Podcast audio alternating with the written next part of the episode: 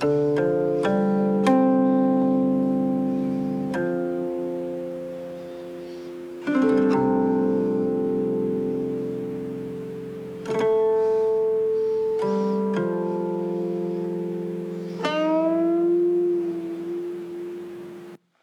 是冤家不聚头，冤家相聚几时休？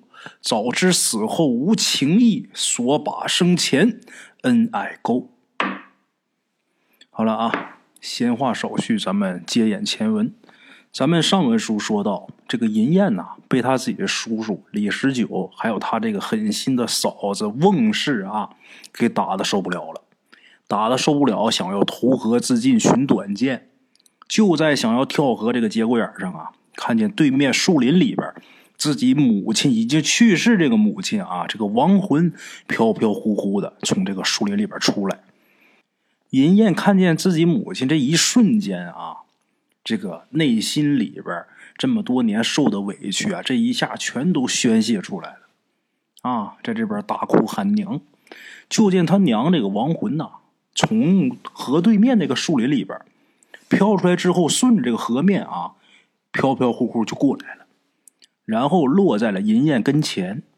他娘啊，也能看出来满脸的泪痕。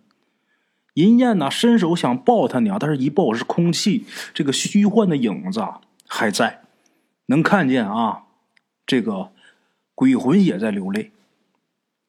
啊，这个银燕的母亲呐，就告诉银燕：“我的儿啊，孩子，你别哭。”你停住了，别哭，你别太苦了自己呀。你这样，孩子，娘啊，给你指条路，你暂且跟着老尼姑遁入空门，你就有生路。啊，老太太就说这么几句话，银燕也没还没来得及跟他诉苦呢。这个他老娘这鬼魂呐，就好像知道他这么多年所经历过什么，啊，就说呀，别哭，啊。自己的这个身体要紧，你暂且呀跟着这个老尼姑遁入空门，你就有生路；不然呢，你没生路。这个老娘这话刚说完，银燕正要喊娘啊，突然间他老娘这鬼魂就不见了。刚才还有那么一影，现在连影的声音都不见了。就在这个节骨眼儿，银燕不是没跳吗？正好他娘那个鬼魂出现，他不是没跳吗？这节骨眼儿啊，银燕往出跑的时候，其实他们家这些下人。就这些婢女们啊，就在后边追他。如果他娘没出来挡那一下，银燕跳河里边，后边那些也就追不上了。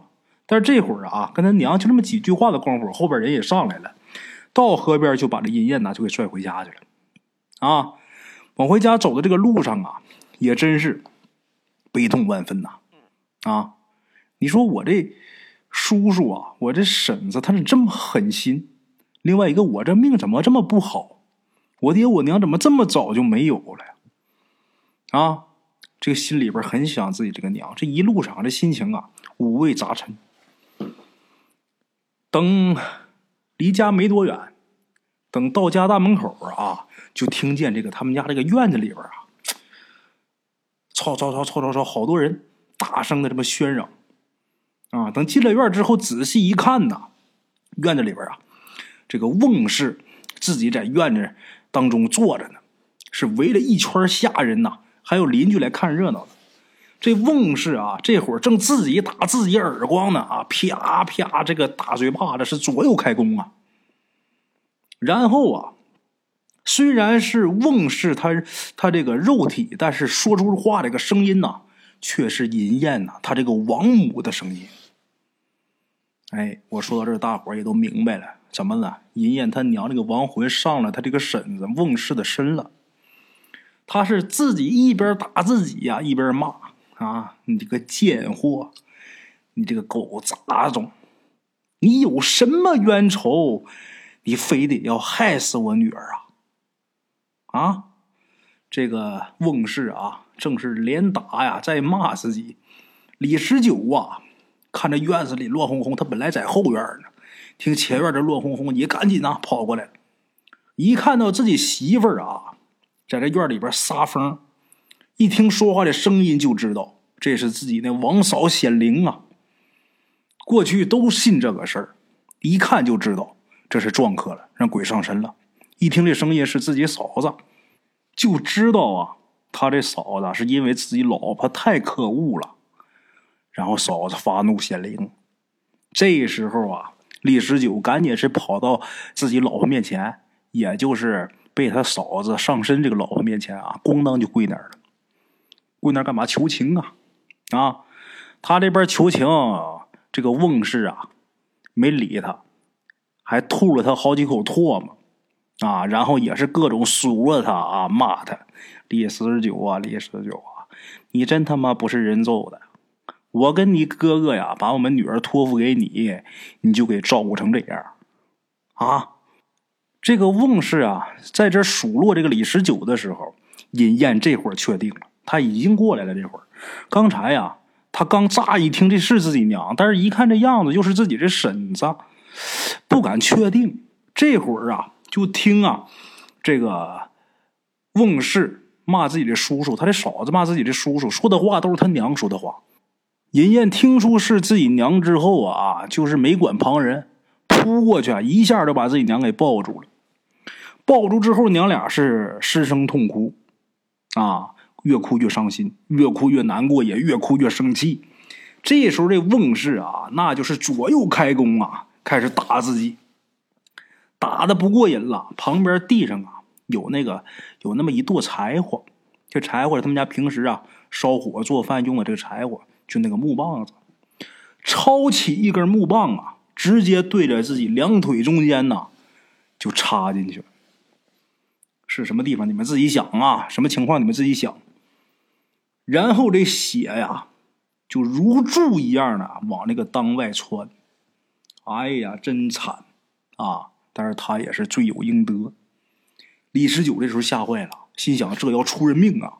想过去制止他，但是这时候这个翁氏他自己是力大无穷啊。原文上写啊，力如猛虎，你根本你也拽不住。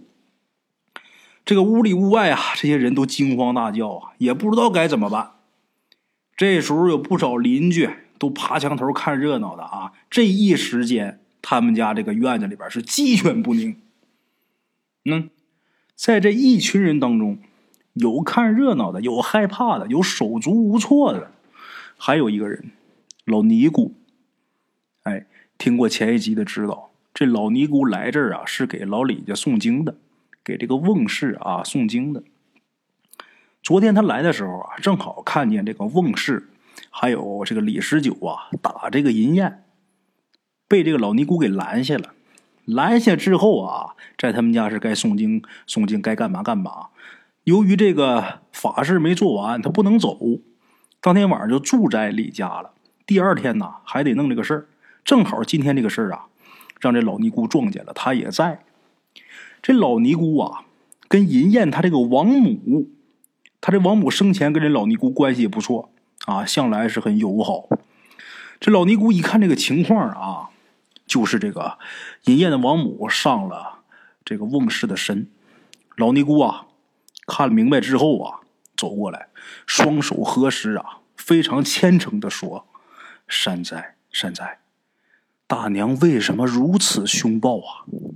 老身作为见证，嘱咐他以后啊，有错就改错就好了啊，让他好好看待这个银姑娘，可否啊？”老尼姑这个意思啊，你不用这样，你再这样要人命了，是不是？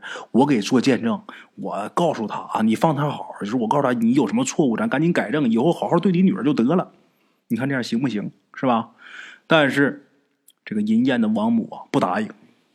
这老尼姑一看呐，不答应，又说：“那么就及早的替银姑娘找一个理想的女婿，你看行不行啊？”还是不答应。呃，那要么这样，你怕孩子在这儿受苦，可不可以把他寄养在其他的亲戚家呢？银燕她的王母啊，还是不答应。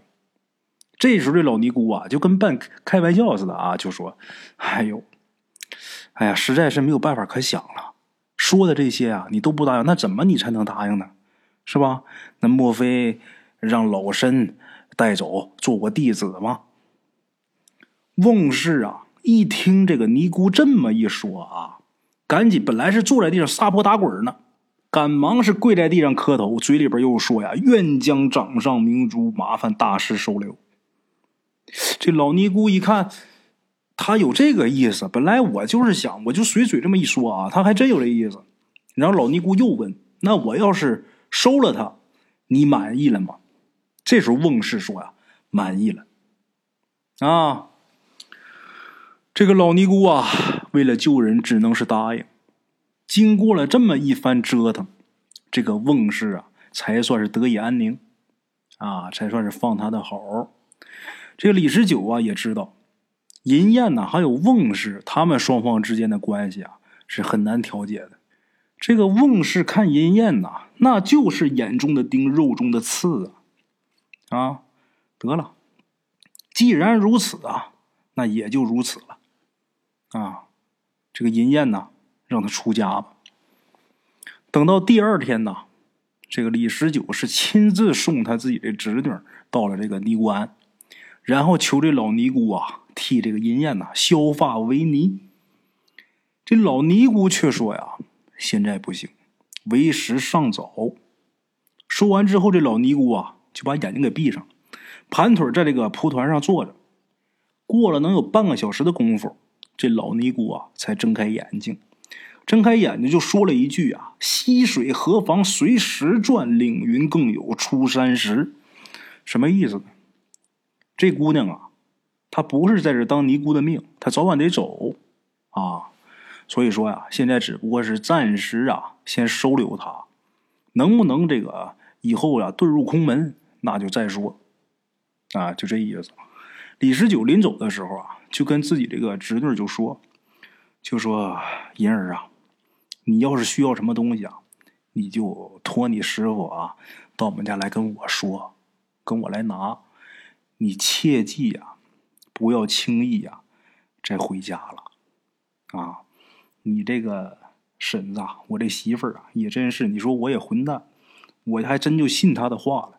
叔叔有点对不住你了。”啊，说到这儿，李十九这个眼泪也下来了。必定啊，这是有血缘关系的，自己亲哥哥家的姑娘啊，那跟自己是一条血脉呀。银燕一看李十九哭啊，她的眼泪也下来了，拉住李十九这个衣服啊，这个衣袖就不放手。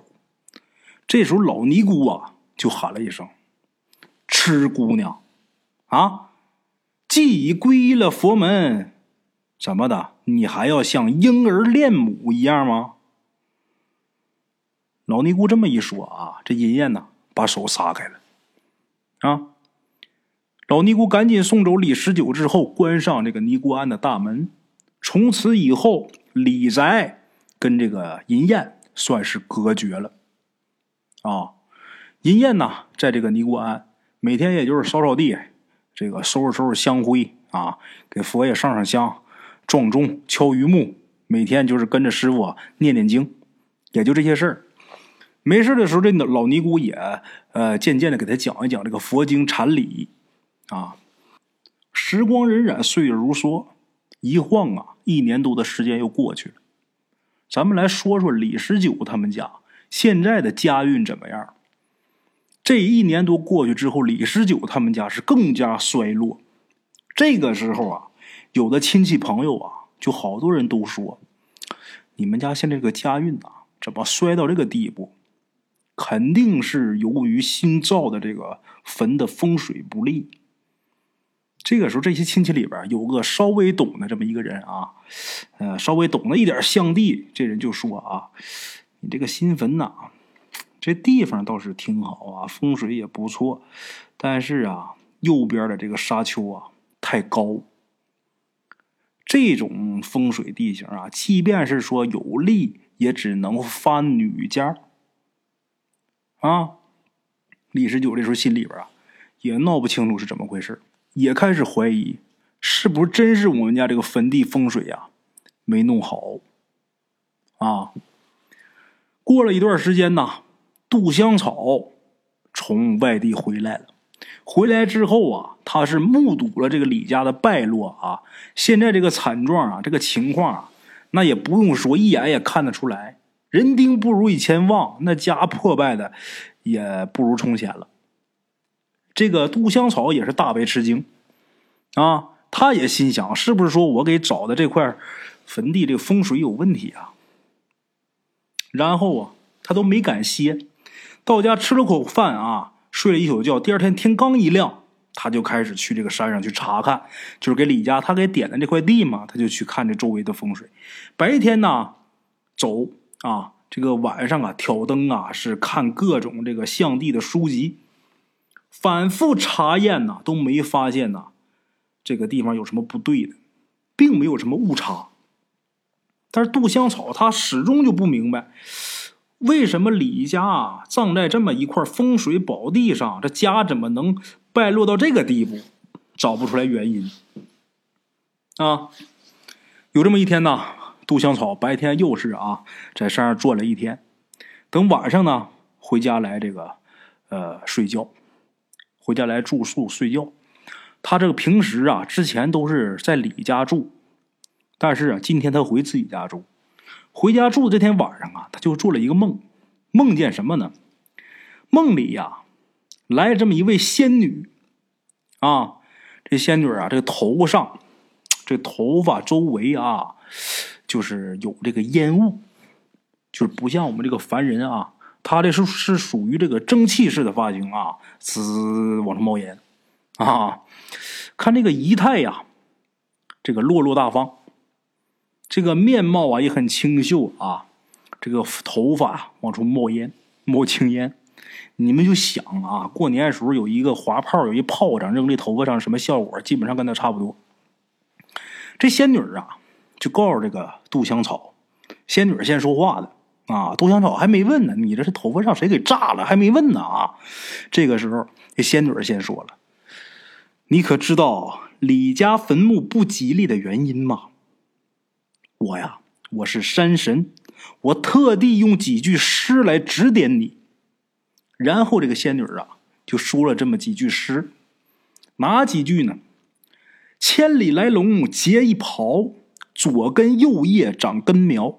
天生福人住福地，无愧唯有西山桥。啊，这几句诗啊。杜香草似懂非懂，他正想要再详细的，呃，请教一下。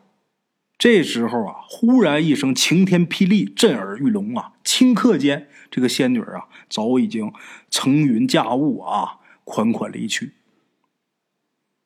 杜香草这时候也惊醒了，惊醒就再没睡啊，一直研究这几句诗：“千里来龙结一袍”，哎，这好理解。左根右叶长青苗，啊！天生福人住福地，无愧唯有西山桥。什么桥？西山有座桥吗？后来一想，是不是樵夫啊？哎，对呀，我到那儿去找坟地的时候，是有樵夫在那儿砍树、砍柴。哎呀！想到这儿，啊，这个杜香草算是明白一大半了。等第二天啊，天刚刚亮，刚蒙蒙亮，他就起来了，急忙是到西山呐，先找一块普通的这个墓穴，替这个李家先迁葬啊。跟这李十九就说呀，那个先前的那个墓穴呀，这个地脉已经被山风给吹破了，啊，这块地已经不能用了，也不是什么宝地了。啊，其实不是这么事他只不过是搪塞，他现在没找出原因啊，但是他得先把人家坟得先安置了，不能再埋在这儿啊。这坟埋在这儿肯定是有问题的，但是问题在哪儿？他没找出来呢。先给迁走再说，再按照梦中这个仙女的这个指示，这个山神呐，啊，美女山神，这个脑袋冒烟的山神给指示的这个这这几句诗，我好去呃找找这个樵夫啊，啊，找到他我再慢慢研究呗，就这么的。这个杜香草自己带干粮，到这个西山呐，去找这个樵夫。他找了整整一个月呀，都没遇着。啊，这个东西，你说你要是不想找的话，没准还好碰。但是你真想啊，我去找，哎，可费劲了。找一个月了，连影都没见着，就听砍树的声都没有。找着找着，有这么一天，这个气候突变，本来天挺好啊，突然间啊，电闪雷鸣，乌云密布，顷刻之间是瓢泼大雨呀！啊，杜香草这浑身都淋湿透了，然后就看哪能避雨，一看西山啊，右边这个山脚下有那么几间茅草屋，他赶紧是跑去，跑去避雨嘛。等到这个茅草屋跟前呐，这个在这个屋门虽打开了啊，这老太太没出来，外边下大雨的嘛，在门里呀站着这么一位老态龙钟的这么一位老人啊，一个老太太。这老太太啊，身上穿着丧服。她本来在屋里，一见这个杜香草啊，打远处过来，老太太呀也顾不上这个下雨啊，迎出来了啊，赶忙是请这个杜香草进屋。哎，这个杜香草啊，顾不上客气，先进屋再说呀。这大雨，一见这屋里课堂里边啊，停放着这么一个七尺桐木棺材，啊，梧桐树的那个桐啊，七尺长这么一个桐木棺材，这个灵帐飘动啊，这景泰是很凄凉。这一看家里边有丧事啊，杜香草本来进屋，他想先说一句 “hello，你好”。但是，一看这情况，一瞅就不咋好，所以他就没问。啊，那那怎么问呢？你看，你说你好好什么？人穿着丧服呢。杜香草，呃，这这这是老太啊，这是我老伴儿。今天呢，是他这个过世七周年忌日。啊，杜香草，哦，一看家里边就一老太太，然后啊。杜香草又问：“老人家，您可有后代吗？”这老太太回答：“呀，有啊，我有一个儿子，啊，姓杜，名字叫佛奴。姓杜，名叫佛奴。佛是佛祖的那个佛，奴是奴隶的奴，啊，杜佛奴。为什么起这么一名呢？因为这个佛奴啊，他父亲在这个。”梦中啊，梦见这个佛爷了，梦见佛爷刚一睁眼睛，他媳妇儿就这个要生，啊，所以说才给这个孩子起这么一名。由于这个家境比较贫困呐，这个佛奴呢，他是以砍柴为生，天天在这个东山白云深处啊，在那砍柴。说完之后啊，这老太太呀，还眼泪汪汪的，抬头望着门外就说呀：“哎呀。”你说我这儿啊，刚才肯定也是碰着暴雨了。哎呀，待会儿回家呀，还不得着凉啊！紧接着呀，老太太说完之后，转身就进了内屋。她这堂屋啊，旁边还有一内屋。到了这内屋之后啊，拿出这个山茶，还有炊饼啊，就是粗茶淡饭啊，先招待这个客人呐。人家礼数还挺周全。过去那个人呐，都热心肠，不像现在咱们这个人戒备心比较强啊。你看人家来他这儿避雨，他还得拿吃的喝的招待，这是为什么？这叫什么？这叫礼数。咱们现在好多人不讲这个了啊。咱们中国很多好的东西现在都不见了。老太太拿出这个粗茶啊，还有这个炊饼，招待这个客人呐。杜香草是品茶吃饼啊。茶干饼香，那说杜香草没吃过好东西吗？那人能没吃过吗？请他的非富即贵呀，好吃的那吃不尽。为什么觉得这个茶好喝，这个饼好吃呢？因为这个此情此景啊，这心里边暖啊。没一会儿啊，就见外边有这么一个少年挑着这个柴担啊，担柴的这个柴担。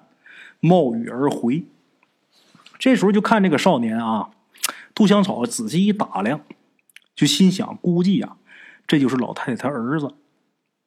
这一看，这少年长得是眉清目秀啊，气度不凡。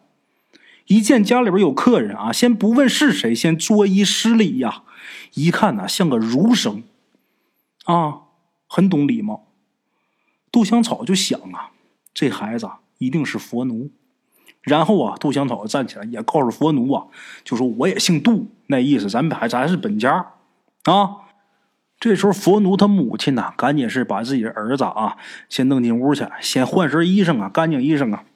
然后在换衣服的过程中，他的母亲呢又把这事给说了一遍啊，就说也是一避雨的啊，看这年岁比你大不少，也姓这个杜啊。他母亲给说完之后，这佛奴啊换了一身衣服，干干净净的出来之后啊，又重新呐给这个杜香草施礼啊，就像晚辈见长辈那么。恭敬，为什么？本是一家人，是本家都姓杜，啊！一看这个年岁比他长不少，自己应该是辈分比人家低，所以说应该这样，啊！重新施礼。刚才呀是客气，是最基本的礼数，但是这会儿就像晚辈对长辈那样，一躬到地，很恭敬。这个佛奴的这个举动，让杜香草这个内心呐特别高兴，很是欣喜，啊！然后跟这个佛奴啊，两个人开始闲聊。这个佛奴说话很文雅，就谈吐间呐，从来没有一句粗俗的话。然后杜香草就告诉老太太，就说：“郎君文雅不俗，为什么不让他读书识字啊？”老太太就说：“嗨，我儿啊，幼小曾到乡村学校啊读过点书。”但是他父亲死后啊，我又是年老衰迈，佛奴啊也就停学回家了。现在我们娘俩呀，全靠我这儿子，他打柴挣钱过日子。然后杜香草又问这个佛奴今年多大？佛奴说今年整十七岁。当天夜里呀，这个佛奴啊在地上就铺上这个厚厚的稻草，稻草上再铺上褥子，然后留这个杜香草住宿。啊，穷苦人家可不就这样吗？也没有多余的床铺啊。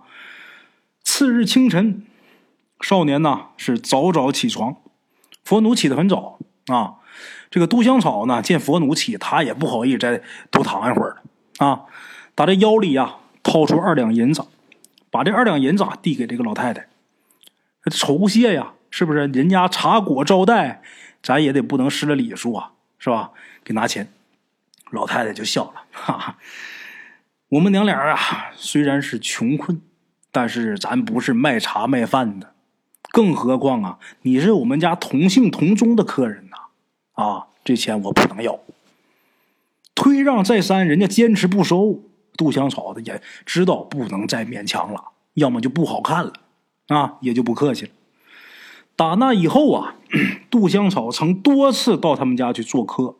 始终人家这个礼貌都很周全，从不懈怠。杜香草也是，啊，有这么一天呢，杜香草在杜家呀，见到这个佛奴啊，打了这么一对野鸡回家，啊，他又来人家了，他就觉得啊，这个梦中这个山神呐所说的这个西山樵啊，这个樵夫啊就应该是佛奴，所以他总来。这天也是在人家。佛奴打两只野鸡拎进来，拎进来之后啊，一看这个杜香草在，就赶紧把这两只野鸡呀，用这个开水呀退了退啊，然后亲自给烹调，给做好了。这在这个那个时候啊，这个家庭能吃上这东西啊，很不容易啊。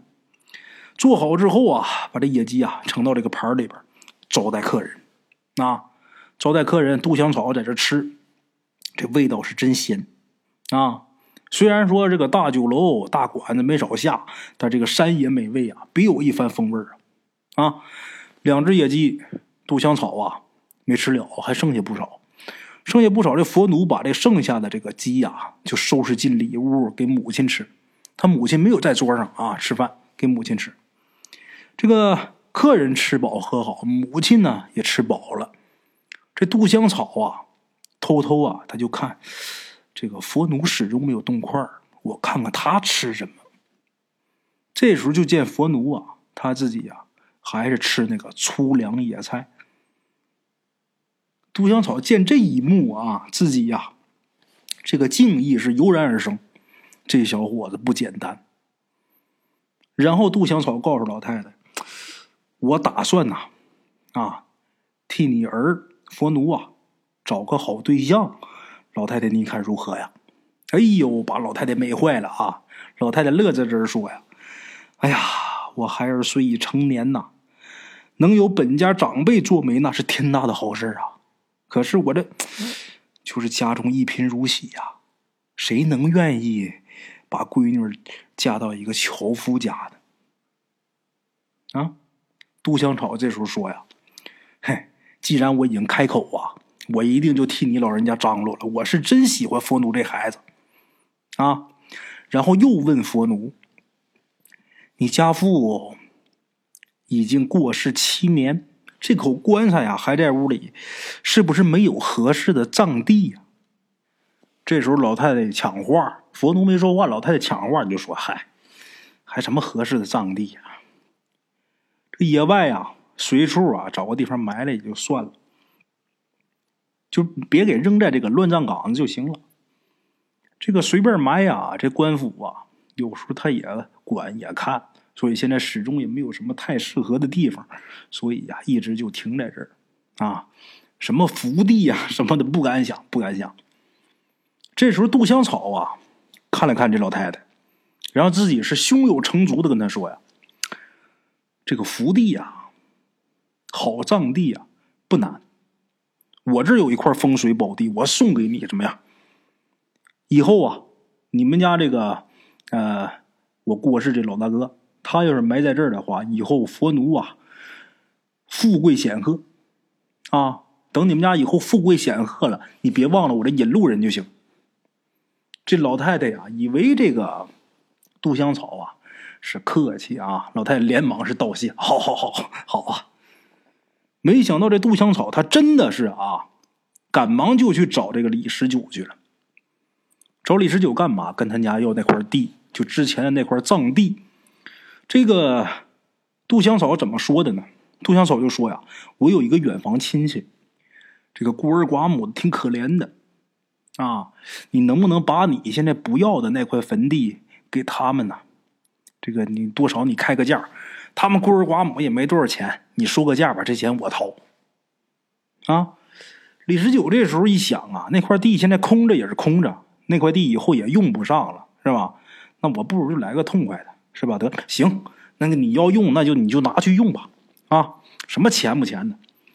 杜香草啊，说，哎，一码归一码，咱们哥们感情好是咱们好，但是该怎么回事是怎么回事。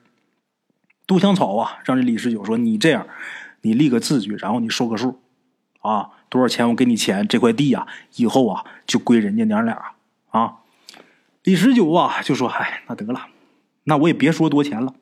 本来呀，我想呢，你这个第二次给我们家找墓地啊，我想酬谢你两百两银子。就这样吧，这个两百两呢，我也不给你了。然后啊，今天我就立一字据，这块地就算是我两百两卖给你的，行吗？然后你是给娘俩，是给爷仨的，那我就不管了。杜香草行，那那太行了，就这样立字据。”啊！杜香草拿着字据去找这个老太太，佛奴他娘。这老太太一看这字据之后啊，老太太是眼含热泪啊！我们家什么时候修来这福啊？碰见这么一大好人呢？又要给张罗媳妇又给我这过世的老伴儿这找葬地。就这么的，杜香草啊，又给他们家择了一个黄道吉日。这两天佛奴呢，也是张罗着啊。呃，找了几个平时关系不错的樵夫砍柴的，啊，帮着抬着自己父亲这个灵柩啊，就去这个墓穴安葬。杜香草啊，就吩咐，呃，这些来帮忙的樵夫干活的，吩咐他们呢，你们挖地五尺，啊，还是以前他们李家埋的那个旧穴位，位置不变，但是深度啊得加一倍，啊。可是刚往下挖，本来李家这块旧穴的这个呃深度是三尺三，这个杜香草说这次挖五尺，刚往下挖到四尺多的时候，有一樵夫啊拿一镐头往下咣当一刨，下边有东西。